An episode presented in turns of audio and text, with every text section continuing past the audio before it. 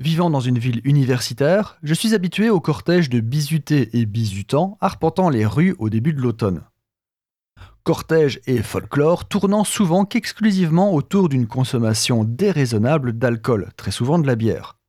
Il existe même des titres honorifiques aux plus gros buveurs, pour vous situer le niveau. Je suis assez habitué à ces faits divers malheureusement courants d'étudiants ayant décidé de substituer la bière par de l'eau et qui ont fini par en mourir.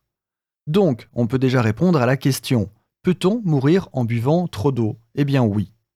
En fait, c'est même plus simple de mourir en buvant trop d'eau qu'en mangeant trop de nourriture. Je vous raccroche à l'épisode de la semaine passée.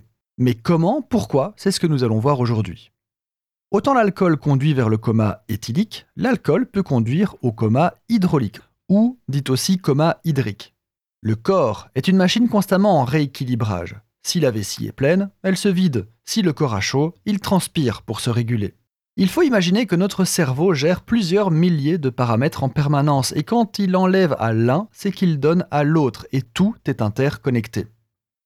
Tout d'abord, boire trop d'eau dilue notre sang qui doit alors circuler beaucoup plus pour apporter une quantité toujours diminuante d'ions, nutriments et autres électrolytes. Nos cellules ont besoin d'eau et plus on boit, plus elles sont hydratées, et plus la cellule est hydratée, plus sa pression interne augmente, et il y a une limite critique de pression. Pour simplifier, passer cette limite, la cellule explose. Et des cellules qui explosent, ce n'est jamais bon, surtout si ces cellules sont des neurones, et auquel cas la mort est proche. Au niveau des chiffres, il faut boire en moyenne 3 à 4 litres en moins d'une heure pour tomber dans un coma hydraulique. Notez qu'avant ça, vous vous sentirez étourdi, nauséeux, fatigué, bref, votre corps vous dira stop et il faut alors l'écouter.